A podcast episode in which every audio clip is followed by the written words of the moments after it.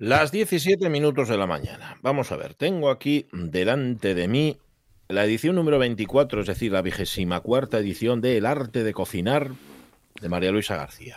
Es la primera parte.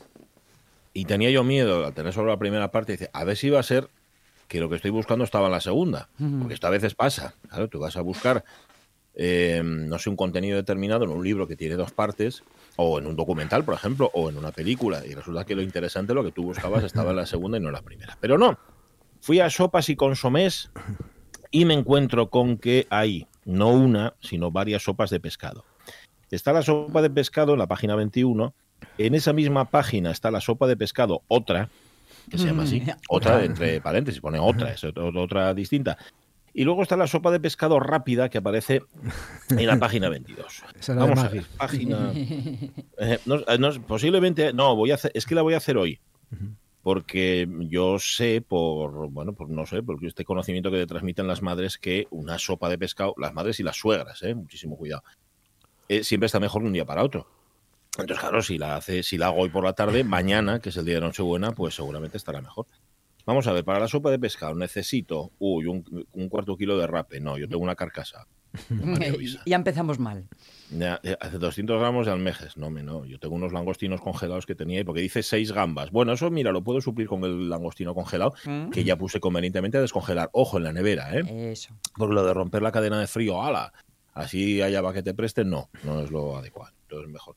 A ver la otra. La otra dice cabezas de merluza, espinas y restos. Bueno, sigue poniéndome aquí las almejas. ahí está, le añade arroz. No, con arroz yo no lo voy a hacer. Ah. Y a ver la, rápida. Sopa de pescado rápida. Una lata de bonito en aceite. No. Eso es ultra rápida, ¿no? Totalmente. Y luego dice una lata de almejas al natural. Pues la verdad es que no. No, porque, a ver, todo lo que sea así con... Nada, la voy a hacer un poco... Voy a, voy a coger lo mejor de los tres mundos posibles. lo que viene siendo la sopa de pescado de la otra y de la de rápido. Muy bien. Muy bien. Y luego tienes que ponerle el toque personal, eh, Sí, claro. Sí, ¿Eh? sí, por supuesto. No, no, claro, claro, no. A ver, hacer la receta como viene en la receta, es decir, estas personas que existen, ¿eh? y nos consta a todos que existen, que son las que dicen, no, yo si me falta el, si me falta el comino, ya no hago la me falta el hierbajo este, ya, ya no va pues, hombre, a ver, búscate una alternativa, no va a quedar exactamente como le quedaba a María Luisa. Que luego, por cierto, he estado mirando que este libro, no me había fijado nunca, ¿eh? porque yo aquí siempre vine a buscar, siempre vine a tiro fijo. O sea, siempre vine a buscar... A la sección de postres. Bueno, no necesariamente, porque por ejemplo también te viene la la receta de la bechamel. Algunas salsas muy concretas, la sopa de pescado. Notes que estoy salivando, ¿no? No, no, Pachi, pero, pero dicen que hasta hace muy poco tiempo los libros de cocina no mm. daban bien las recetas adrede, aposta, ah, ¿eh? Sí, sí, que... estás diciendo en serio? Sí, ah, ah, yo intenté seguir hace ya unos cuantos años, eso que cuando empiezas a cocinar, intentaba seguir los libros de recetas y nunca me salía, y luego me enteré, como hace unos años, que se confesó así como públicamente, que se ocultaba la forma de elaborarlas. Dicen que ahora ya no, que ahora precisamente el cambio es que ahora ya se dice toda la verdad. Está ah, bien ah. esta explicación porque yo siempre pensé que era falta mm. de conocimiento e, e, inteligencia por mi parte. no, no, que no me salga, es que no entendía las instrucciones. Es que uno reverencia los libros ahí como objetos de verdad y ya sabes que la verdad es lo que menos se da en los libros. Eso es así. Vale, o sea, lo que, lo que hacían el profesor era hurtarnos información claro. para que no nos saliera como le salía a la autora o al autor del libro. Claro, era para mantener como esa, esa distancia entre el que sabe de verdad y el que nunca llega a saber. Y además te mantienen en una sumisión perpetua, porque claro, tú nunca aciertas, nunca aciertas, nunca aciertas.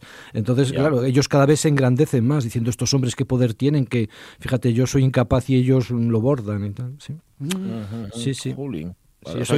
y, posiblemente, a ver, aquí no vamos tampoco a, culpar a nadie ni nada, pero puede ser que María Luisa García participara también de esa conjura. Depende de, los años de esas recetas. A lo mejor tampoco era una mentira mm, adrede, o sea, no es que te engañaran, te hicieran poner un ingrediente falso, sino que no te contaban exactamente toda la verdad. Pero quizás porque estaban escritos para entre ellos. ¿Sabes? Esto es como cuando hablan entre médicos que realmente no saben si hablan en tu idioma o no. Bueno, pues mm. esto es porque eh, yo creo, ¿eh? escribían como para entre ellos, entre cocineros. Dan por supuestas muchas mm, cosas que están lejos de nuestra capacidad. No no lo sé. Yo, fíjate, eh, hay muchos terrenos donde ahora se dice que la colaboración sustituye a la competición como forma de producir las cosas. Y estos eran universos como altamente competitivos. Y sin embargo, ahora en cocina, que se está transformando de un oficio a un, en una bella arte, claramente ya la cocina de alta cocina ya es un, es un arte, pues realmente también la lógica de la producción cambia. O sea, porque ya no necesitan competir exactamente en el fondo, porque eso perjudica, porque impide una base muy amplia, ya se compite ya en la excelencia. ¿no? Entonces ya hay, el elemento de colaboración crece y se ha entendido también que la gente cuanto más participa, cuanto más sabe, luego más consume. es, un, es un cambio de lógica oh. importante. O sea, que no hace falta mantener a la gente en la ignorancia como este tipo de sociedades tradicionales. Dice, vamos a mantener a todos en la ignorancia para nosotros vivir bien, sino que si todos viven bien, nosotros vivimos mejor todavía y más tranquilos, además, y más reconocidos. Es un cambio de lógica muy profunda ¿no? que se está produciendo ahí. Lo que no cambia es el arriba y abajo, ¿no? Bueno, el arriba y abajo es muy difícil, es muy difícil de cambiar porque en todas las cosas somos seres bípedos y el, tenemos arriba y abajo parece que estructural, ¿no? Vale, vale. Eso, sabes que es será por eso. Sí, sí, es una, una de las bases, sí, porque siempre como, como buscas, te vas, sabes que dicen que solo son los homínidos cuando nos encontramos nos, nos medimos, ¿no? Entonces, mm, ya, si, siempre cuando te encuentras con otro, sobre todo si es del mismo género, normalmente varón en sociedades dominadas por el patriarcado, enseguida te mides. Tú cuando encuentras a un tío, lo primero que ves es, dice, ¿dónde está él, dónde estoy yo? ¿no? Para saber cómo operar, ¿no? Y esta idea sí que está muy introducida y es, mm, probablemente se dice que es biológica, bueno, es biológico como todo lo que es biológico que puede durar una temporada, o sea, lo biológico no es perpetuo. Y es una forma muy, muy, muy, muy, muy profunda de, nuestro relacionarnos. Y este medirnos, este intentar relegar al otro, intentar eh, crecer eh, expropiando, ese tipo de cosas. Pero hay alternativas ya, hay, alternativas. Cabe la esperanza al y yo más. Sí, no hace falta que nos pongamos a cuatro patas caminando, sino que podemos seguir siendo bípedos de momento, pero mm, sí con menos jerarquía, sí, sí. esperemos, eh, Eso, está, está, bien saberlo. Yo mm, estaba mirando aquí ahora que estaba hablando el profesor, esto no es falta de atención, ¿eh? todo lo contrario. Yo, ya he contado aquí varias veces que mi manera de concentrarme es mirando, haciendo otras cosas. Claro, Porque como tengo la atención muy dispersa, así soy capaz de focalizar en lo que realmente me interesa y luego el resto de la atención que tengo dispersa, eh, eso. La entretienes, la entretienes para que no se vaya por ahí. Estaba escuchando al profesor, estaba mirando, Sí, estaba comprobando, de hecho, que, que, no, no lo sabía, porque nunca había ido yo a, este, este esta parte, que el libro de, de Maravillosa tiene santos, o sea, tiene mm. fotos. Mm. Tiene fotografías y como suele ocurrir con las fotografías de comida, muy poco apetecibles. fíjate que las recetas están bien y te apetece, porque estoy viendo aquí una foto de patatas rellenas que, me, que, me, está poniendo los, los, pelos de punta. O una cosa que yo desconocía, que yo no sabía que existía, y que no sé si intentar hacer o no, que, que son las patatas delfina. Las patatas delfina ah, se hacen es que son patatas, ¿sabes? ¿Las, conoces? Eh, eh, son, las que se hacen con, con puré mm, y luego se, sí, fríen. Eso es, sí, y, luego lo ah, fríes. Y las patatas, patatas huecas le llaman en Salamanca. Sí, ¿Ah, estremecedoras, son totalmente. Y luego un, arroz blanco con riñones.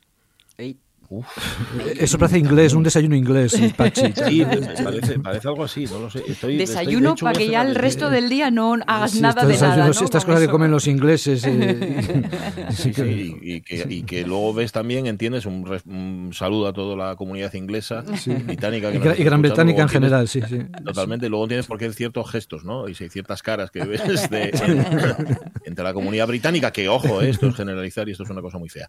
Oye, que está, está malito de COVID de Antonio Resines, mira, lo comparte ahora mismo Ramón ah. Redondo con nosotros, lo han ingresado. Hay otro titular, por cierto, que es completamente falso, que, es del Mundo Today. Yo últimamente, fíjate, la información mm, que más me llena y, seguramente también a la que hago más caso, posiblemente haga mal, es a la información de, del Mundo Today que sabéis que es un diario satírico, que a mí me hace muchísima gracia, me río un montón. Bueno, pues hay un titular que dice que Carre Lejalde ha comunicado ya a todos sus compañeros del, del anuncio de Campo Frío que ha dado, que ha dado positivo en COVID. Sabéis que en ese anuncio se anda abrazando con todo el mundo y, y, es una... La verdad es que fíjate, si lo hubiéramos sabido no nos hubiéramos abrazado tanto, jaja, jiji, tal, es mentira, eso es, completamente falso. Lo que sí es cierto, que parece del Mundo Today, es lo de ayer, la, la comparecencia ayer del presidente del gobierno. Claro, cuando comparece un presidente del gobierno es como cuando te llaman eh, a una hora intempestiva. y te llaman al teléfono a las 3 de la mañana y sabes tú que es que ha pasado algo. Pero si compadece, si compadece, mejor dicho, el presidente del gobierno, tú ya te pones en lo peor. Dices, verás, verás ahora y tal. Bueno, era para decirnos que no van a gastar un duro más en, medidas preventivas, porque sabéis que las medidas preventivas que no tienen una dotación económica mm, es como dejarlo todo al albur, o sea, dejárselo todo en manos de quien, o sea, en este caso nosotros. De cada uno de, nosotros, sí. De la población civil. Mm. Entonces, comparece el presidente, comparece el presidente para decir que, vale, que sigáis haciendo lo que, lo que estabais haciendo hasta ahora, que es lo de llevar la mascarilla por la calle si no te cruzas con otro. Mm, dice, no la, no la lleva, pues yo, claro, cuando no veo a nadie en la calle, dice, oye, me la voy a quitar un poco para respirar. Que luego te ves, ves que se acerca otro, yo me la pongo, me la pongo. ¿no? y, que, y que va a seguir igual, que en cuanto entras en los bares, bar, eh, bares santuario.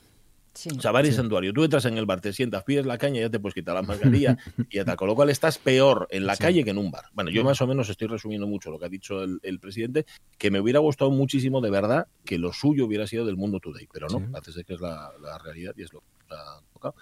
Son cosas que, le vamos a. El mundo, eh, y luego, que es un frenesí.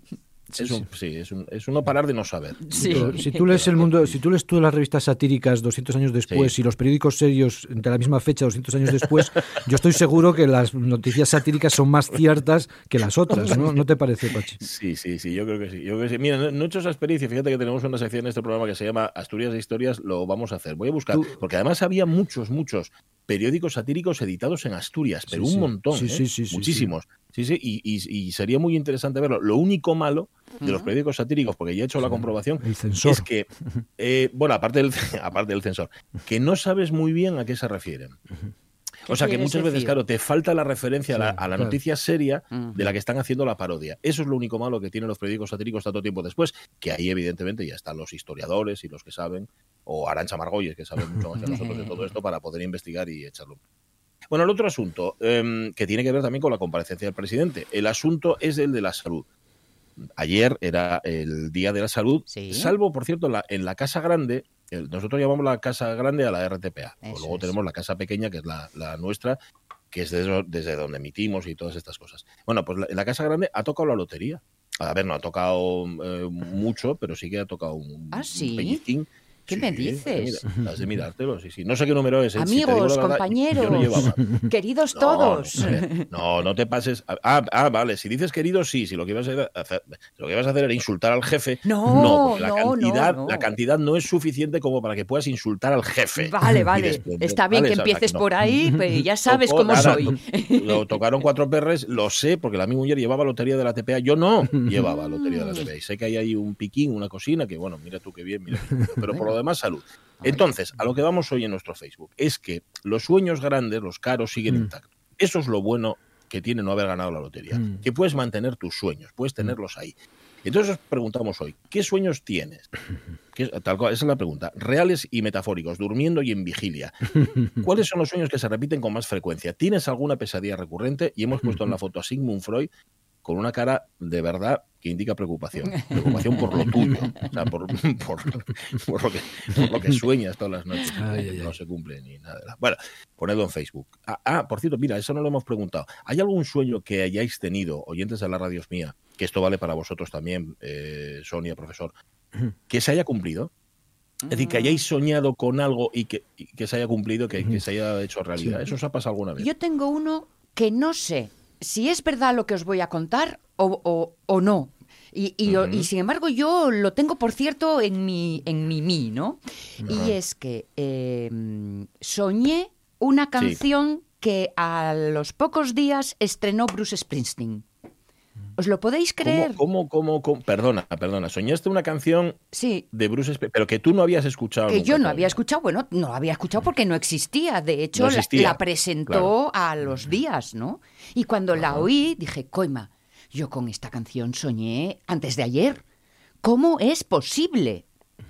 Por eso mm, es todo tan, tan psicodélico y tan mm. absurdo que mm, yo creo que mi cerebro jugó conmigo y he llegado a esto. Pero yo os lo cuento como, como, como una experiencia real y, y, vívida.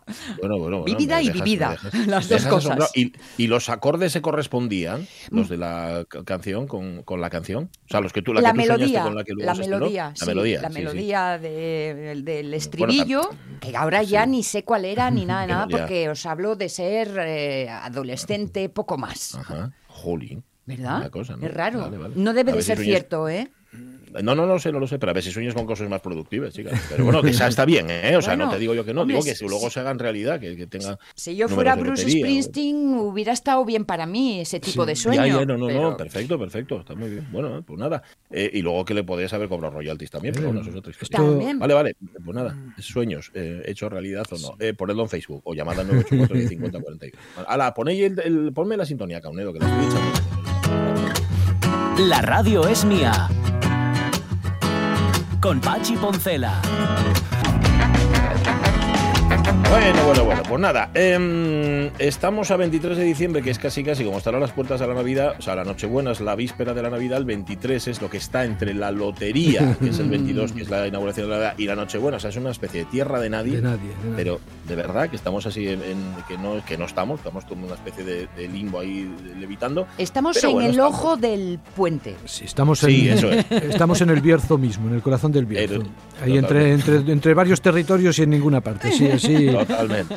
A ver, son los territorios, profesor, son los territorios más interesantes. Esos son los intersticios. Mira, esto decían los epicúreos, que no tenían una noción muy alta de los dioses, más bien pensaban que los dioses eran cosas de segundo tipo, pero tenían una cosa buena para los dioses. Decían que los, los mundos eran como torbellinos, que había torbellinos, torbellinos, y había sitios que eran intersticios, que estaban entre los torbellinos. Y decía que los dioses vivían en esos intersticios respirando átomos puros. Pues así nosotros, en, el, intersticio, siempre es interesante. Si es un todavía no, no sé si y tal, pero es un buen punto filosófico sin duda ninguna. Los del Bierzo son átomos puros. Los del Bierzo respiramos átomos puros, sí, eh, es lo, que, lo único que nos queda ya, y sobre todo desde que han cerrado las térmicas y esto. que es, es, así, es así. Más pureza del aire. Bueno, está muy bien. Pues nada, está el profesor eh, Jorge Alonso anda en algún sitio, mmm, Sonia Veneda está lista y preparada, o Marca Unedo también y Poncela. Y una sintonía para el profesor, por favor no os imagináis de qué quiere hablar hoy, de qué viene a hablar hoy, que el que por querer puede hablar de cualquier cosa que le Exactamente, exactamente. Y lo que yo como el padre Ventosa, uno de mis profesores, no se me resiste ningún tema. No, no, no, totalmente, eso está claro. Bueno, hablemos hablemos de la suerte, bueno, hablemos de la suerte como constitutivo, como elemento constitutivo de la realidad en la que vivimos. Sí, es, mm, algo así sería, ¿no? Sí, la, idea central siempre, pero eh, es, si realmente la, la, realidad, o sea, donde estamos, que llamamos realidad, como bueno, una cosa así, como otra cualquiera, si donde estamos nosotros más o menos tiene una estructura mm, profunda o no la tiene. Y luego, si, si teniendo estructura, si la, dejamos que la realidad tiene sentido, tiene esta estructura, si esta estructura es eh, azarosa, pues, o sea, te pasa no hay una conexión así que tú puedas preestablecer, o tiene una estructura mm, profunda. Esto en filosofía se llama necesaria, ¿no? Es decir, si la realidad es azar, o está dominada por el azar, o está dominada por la necesidad, o por una mezcla de las dos cosas. Entonces nosotros eh, aquí andamos siempre oscilando, porque tenemos experiencias, o sea, quiere decir que tenemos la cuestión mal planteada probablemente, tenemos experiencias que nos dicen que las cosas son de una manera, que solo pueden ser de una manera, pero de vez en cuando tenemos fulguración de que hay como otras lógicas, otros órdenes, ¿no? que te cae de cosas que te caen del cielo, eh, acontecimientos factuosos que no te esperas o desgracias que no te mereces. Entonces nosotros estamos ahí mm, que vamos y venimos que no sabemos y entonces unas veces nos encomendamos a la necesidad y otras veces soñamos mm, con el azar y, siempre buscando orientarnos, siempre eh, en esta vida que te cae todo de todos los lados buscando decir, bueno, pero tiene que haber un camino y un camino regular y luego tiene que haber estos regalos y esta, este tipo de, cosas. Por eso jugamos también ¿no? a estos juegos de azar, por eso provocamos muchas veces como con negociaciones, diciendo, si doy cinco pasos y caigo dentro, me, entonces voy, me va a pasar esto y tal. Como, dice, como dice Juan Pastor, eh, que cuando quieres que te salga un 7, tiras el dado con mucha energía, y cuando quieres un 1, lo tiras eh, Es que en el fondo estamos muy... y la pregunta siempre fundamental es eh, si esto donde estamos tiene estructura o, o no. Y la pregunta más importante, yo para mí, si habiendo suertes, habiendo mm, cosas ahí que no están previstas, si realmente lo importante es lo que me acontece a mí, o sea, si yo tengo suerte que viene y si tú tienes mala suerte que te fastidies, incluso a veces digo, como este tiene tan mala suerte, ya hago toda la mala suerte, a mí me queda la buena suerte, es como cuando te alegras, como me pasaba a mí en Alemania cuando estudiaba, que me venía la patrona donde vivía, que se había muerto su mejor amiga llorando, diciendo, ha muerto mi mejor amiga, y dice, bueno, pero yo estoy viva, yo sigo viva, ¿no? Y, en esto intentar ahí, eh, pues eso, buscarnos si el camino es este o construir una ciudad una comunidad, una república,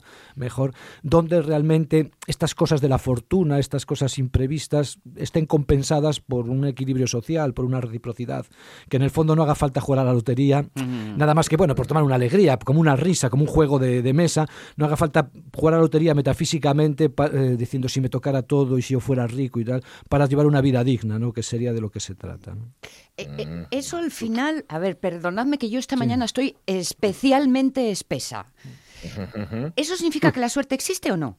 Eh, sí, lo que significa es que nosotros no, no eh, tenemos una explicación de las cosas que nos deje convencidos. Entonces, en esa explicación admitimos acontecimientos que eh, en otros medios donde nos movemos nos parecerían ridículos. Por ejemplo, nosotros también tenemos intersticios. Sí, tenemos intersticios. Esto es como, por ejemplo, tú, puedes, tú eres atea totalmente y tal, y tienes un problema grave, por ejemplo, la enfermedad de un hijo, una desdicha y tal. Entonces, y, recurres a San Antonio. San, Antonio, esto, sabes que San Antonio no falla, San Antonio de mm, Padua. Eh, recurres a San Antonio, ¿no? O figuras eh, que representan esta lógica. Mira, hay figuras extraordinarias en los panoramas eh, presentes, no dejemos ya chamanes y cosas así, sino en la tradición nuestra, por ejemplo, el padre Pío de Pietrelcina, este, un capuchino italiano milagroso que es seviloca, que está en varios sitios a la vez, que hace obras eh, teóricamente impresionantes y tenía... Está aquí ahora, por cierto. Pues es el seviloca, puede estar en, varios, en 50 sitios a la vez, puede estar. ¿eh? y el padre Pío de Pietrelcina, por ejemplo, pues era de un pueblo más profundo que como si fuera de Grandas de Salime, aquello, o sea, un sitio peor todavía, así más lejos todavía del mundo, de esas zonas. Y eh, convirtió aquello en un santuario donde iba gente de todo tipo, y no solo gente pues creyente y tal, sino gente incrédula. Porque nosotros, al no tener una, una explicación total, porque buscamos una explicación total, a lo mejor no la tenemos que buscar, siempre eh, piensas eh, que cualquier otra cosa puede ser posible. Y cuando se ve la verdad de uno, que es cuando está en el límite, cuando estás a punto de romperte en desesperación, mm. te agarras a este tipo de cosas. Porque en el fondo nosotros vivimos en una realidad que tiene muchísimos elementos que llamamos mágicos, que llamamos elementos o de gracia o elementos que nosotros no podemos controlar, ¿no? Y, de algún modo estamos presos todavía de, ello. Pero yo, sí, dime. No, iba a decir que luego hay personas que parece ser que tienen buena suerte, que todo les, todo les estupendo. La, la baraca, por ejemplo, sí, ¿no? sí, de Franco.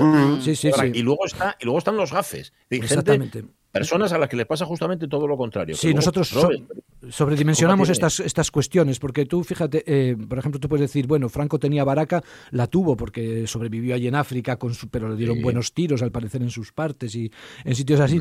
Y sin embargo, luego, eh, por ejemplo, pues tuvo una muerte eh, horrorosa, o sea, que tú porque era Franco y lo veías así de aquella manera y tal, pero visto desde un punto de vista humano, la muerte de Franco, la agonía, esto que le llevaban en una alfombra envuelto allí a, operarlo en unos sótanos, sufriendo, ah. diciendo quiero morirme ya. Bueno, pues tú tienes baraca en un momento determinado de la vida, entre los 19 y los 25 años, o, entre los eh, tal y cual. O sea, eh, en realidad eso sí, y hay gente, eso sí, lo que hay fundamentalmente es gente, eh, no tanto que tenga suerte, porque la suerte te dura una temporada, como sabemos todos los mm, que jugamos a las cartas y esto, sino gente que tiene verdaderas desgracias. O sea, el problema fundamental no es la, la suerte, sino la mala suerte, por decirlo así. O sea, gente, vidas enteras que, que, que, que vamos, que parece un conjunto de desgracias que no, no remontas y mueres en absoluta, ¿no? en absoluto desgarramiento. Esa es la cuestión fundamental. Nosotros las, sí, la suerte, eh, sí la admiramos, buscamos figuras que de algún modo pues, son como superiores y tal,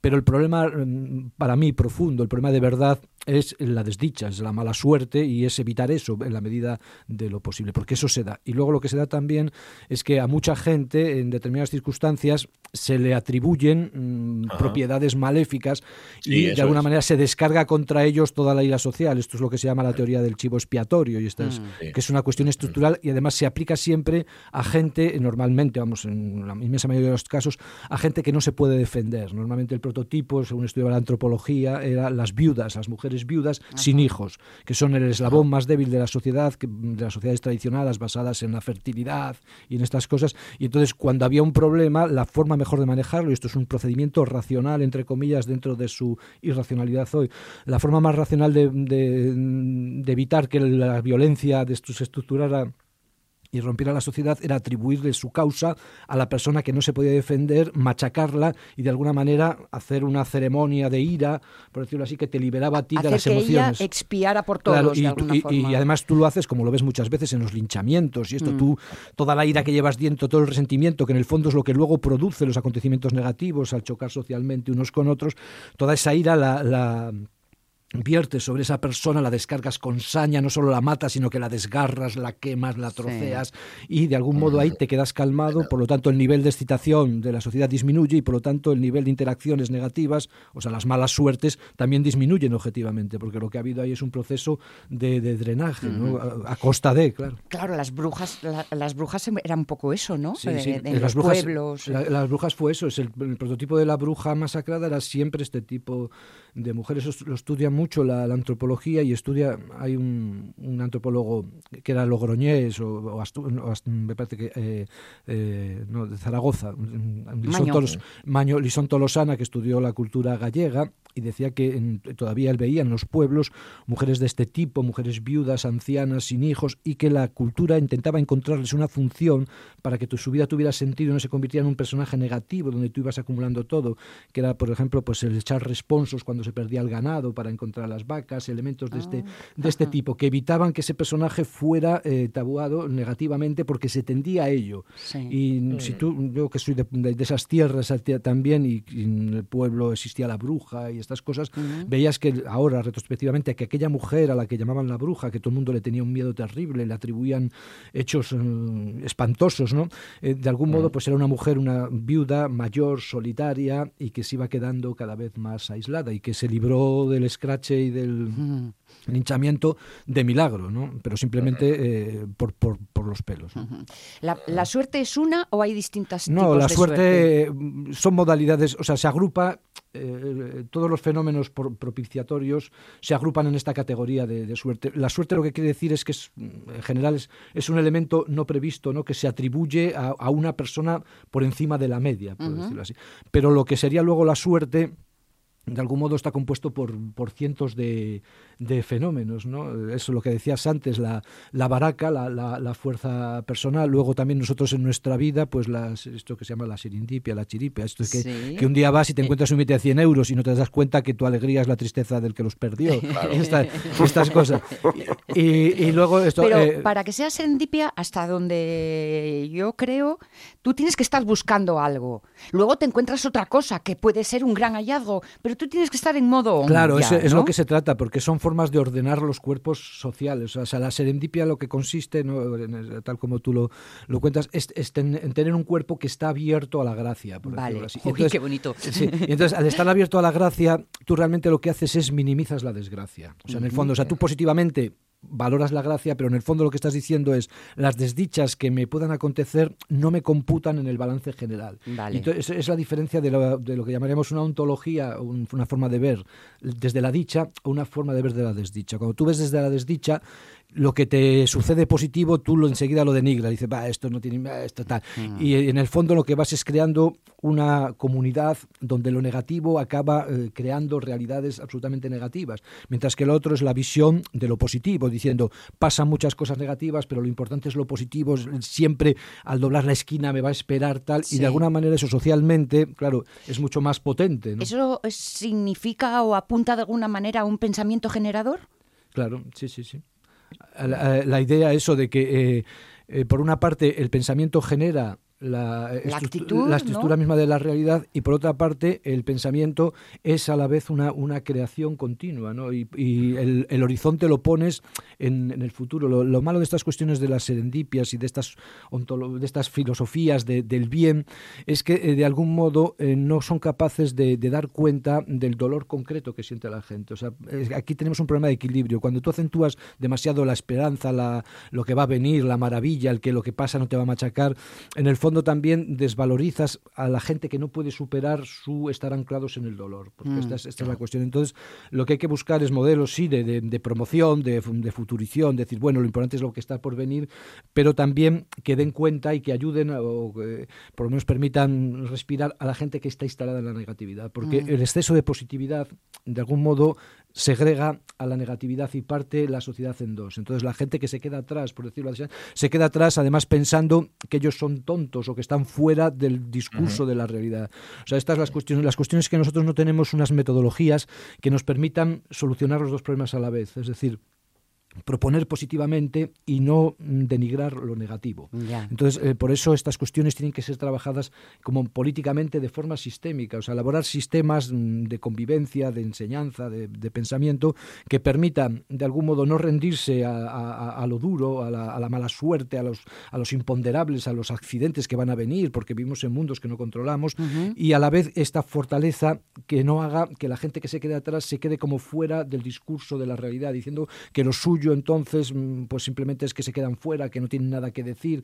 Hay que, hay que buscar eh, elementos que permiten integrar esto, sin caer en, el llanto, por decirlo así, no ahogarse en la risa, ¿no? que es, y es muy difícil, ¿eh? porque cuando las cosas te van bien, cuando la fortuna te sonríe, eh, acuérdate de Mario Conde, por ejemplo, en sus buenos tiempos, cuando decía aquellas crónicas de la radio, decían cuando estaba en Ibiza por ahí, y se levanta por la mañana eh, toma un vuelo a Madrid, resuelve los asuntos de su consejo, vuelve en el vuelo, monta en su yate, engulle una bola de gorgonzola y tal y cual. Y, parece que la vida, eh, eh, que la vida te va así, o sea, te, te, vienes, te, crees, te, crees algo, ¿comprendes? O sea, la idea es, es tomar este impulso positivo, pero a la vez entendiendo que, que la risa va por barrios y hmm. que no se puede dejar a la gente, no ya solo socialmente, personalmente, sino también discursivamente en su razonamiento en su forma de ver la vida, fuera de la ciudad, fuera de este, de este elemento Quizá para eso deberíamos de establecer o saber establecer unos ciertos límites, unas ciertas cuotas en las que quedarse,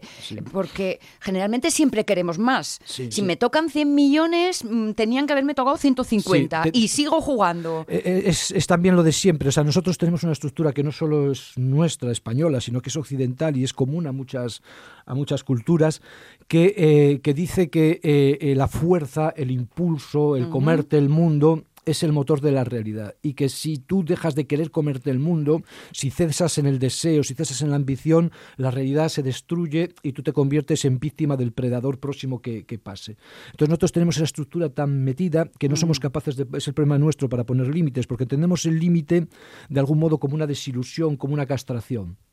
Entonces la idea sí es que el límite sea a la vez impulsor. ¿Cómo hacer que un límite sea a la vez impulsor, que parecen cosas contradictorias? Esa sería la, cuestión, ¿no? Sería una cuestión que se ha intentado varias veces, lo intentó el cristianismo, pero cayó en la, defensa del límite en cuanto límite, y por lo tanto en la represión, en la negatividad. Se, lo intentaron los griegos al final de su cultura, creando una figura que hacía economía de los deseos, pero acabaron como refugiados en su casa, pensando en la individualidad.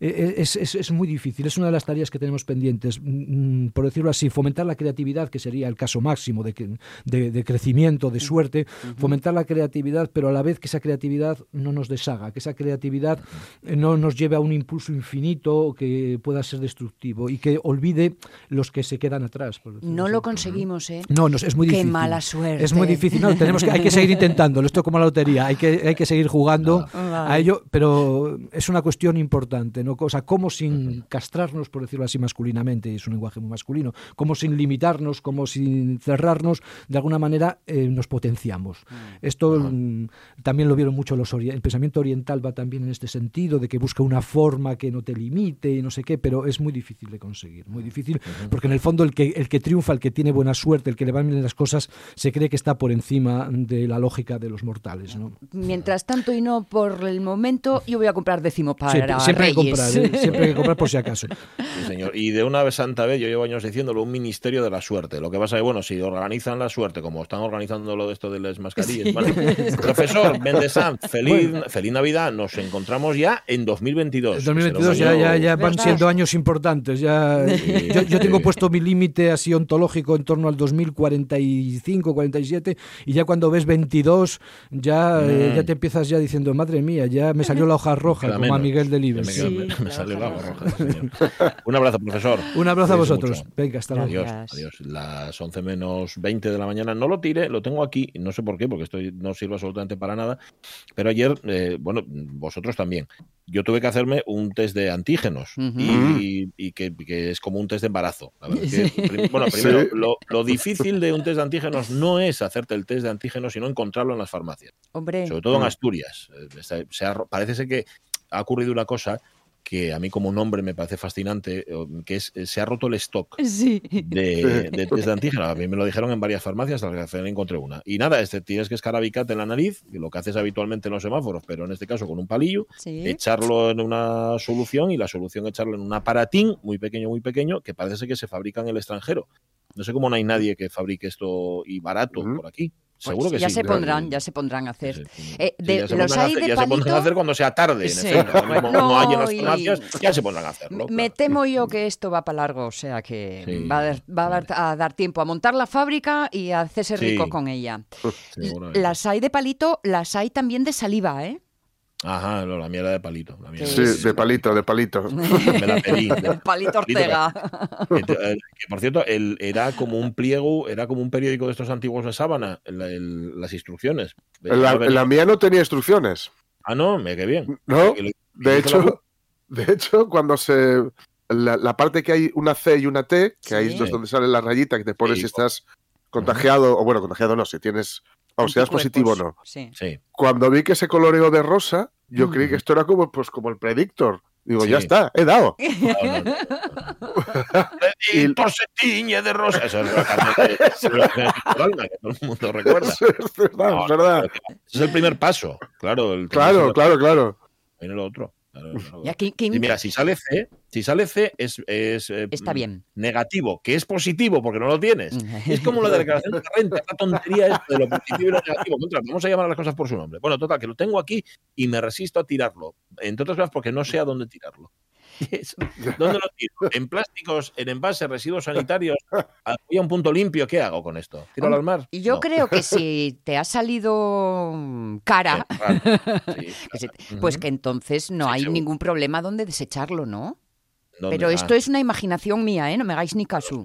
Bueno, va, van vuelto, trae una bolsita de estas de, mm, ¿Ah, sí? de biohazard, de, de rollo de peligro biológico. Sí, Ah, es verdad, es verdad. Sí. Pero yo sospecho que eso es cuando das positivo que es negativo. Ya que Mejor alguien lo chupe y, y se contagia. No sé, no sé. ¿Que a quién Eh, te pató? ¿Qué te pasó? 10 y 43 minutos de la mañana. Hoy, por cierto, vamos a contaros cómo suena Ganímedes, que era una cosa que, que me preguntaba mucho los oyentes. Nos decían, ¿Verdad? Oye, ¿cómo suena Ganímedes? Carlos Jesús, Carlos Jesús, ¿os acordáis? Eso hablaba. y-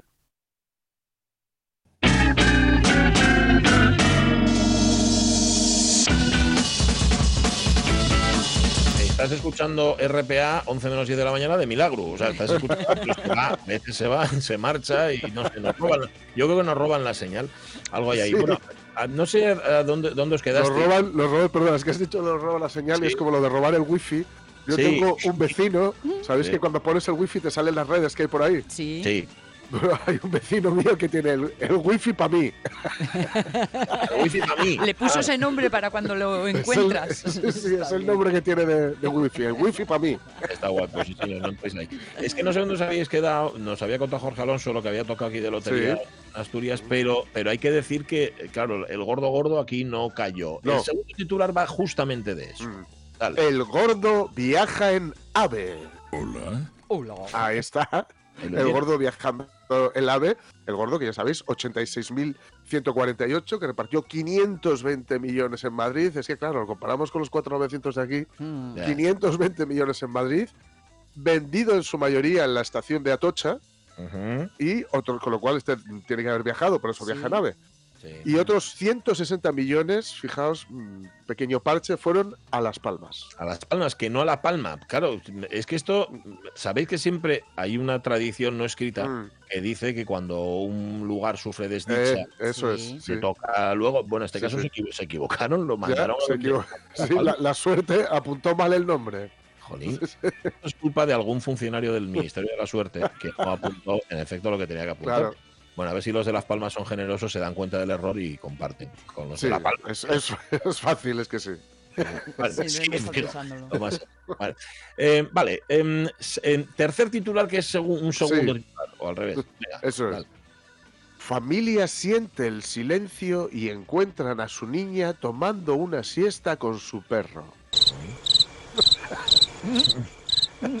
Lo de familia siente el silencio, me había llegado al alma y luego ya el resto.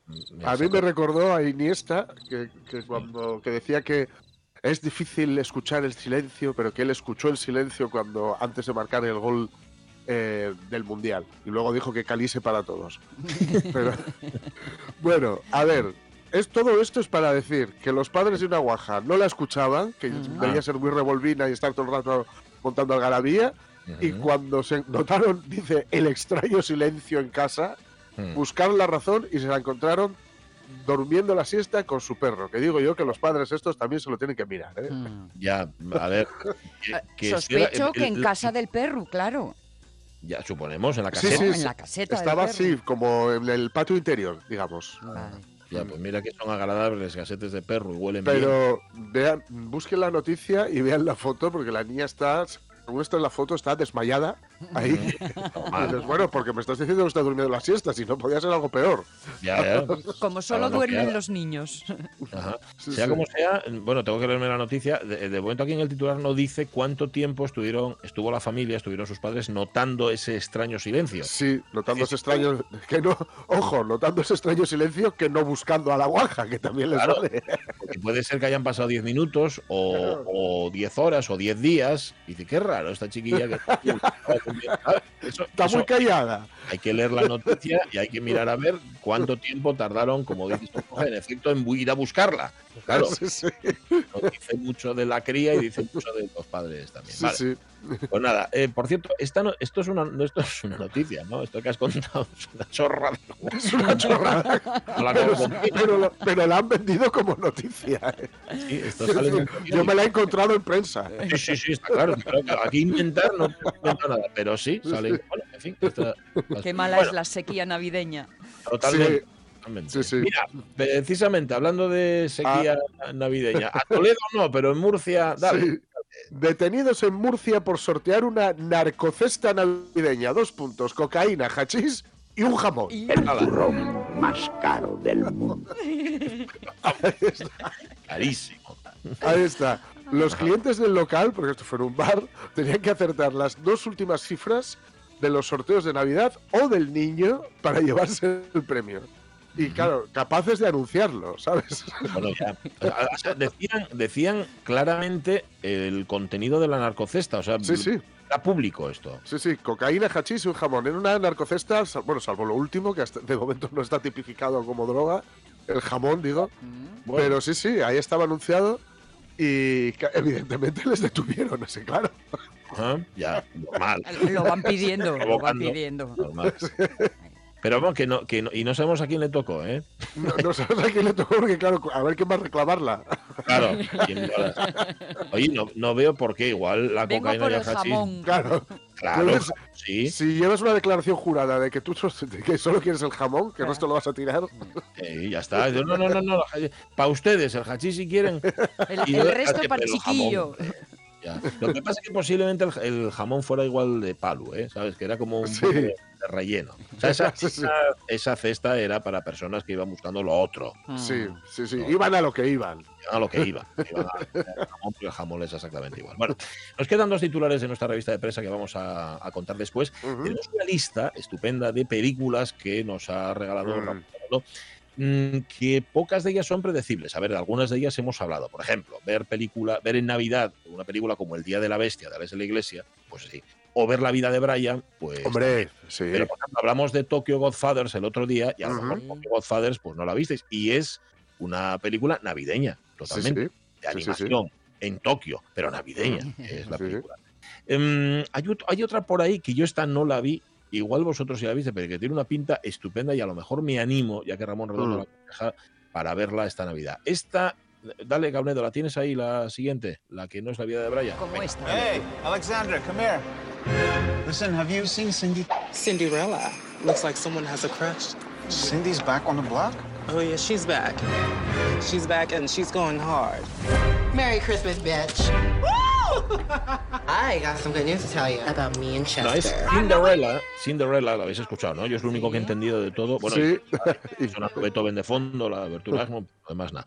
Esto, esta película se, sucede en Nochebuena. Cinderella es una prostituta transexual que acaba de salir de la cárcel y su amiga Alexandra le cuenta que su novio ha estado engañándola, que también es verdad, salir de la cárcel y que te diga tu amiga.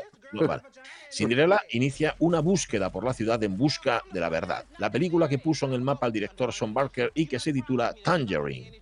Em, por cierto, rodada, dice también Ramón Mm. Redondo, está curioso de Tangerine, al parecer con un iPhone, ni más ni menos. Anda. Ah, ah, Está ah. disponible en Filming y en Movie y como Mm. dice el comentario de Ramón Redondo, las navidades en California son distintas. Sobre todo, entiendo yo, cuando eres una prostituta transexual que acaba de salir de la cárcel.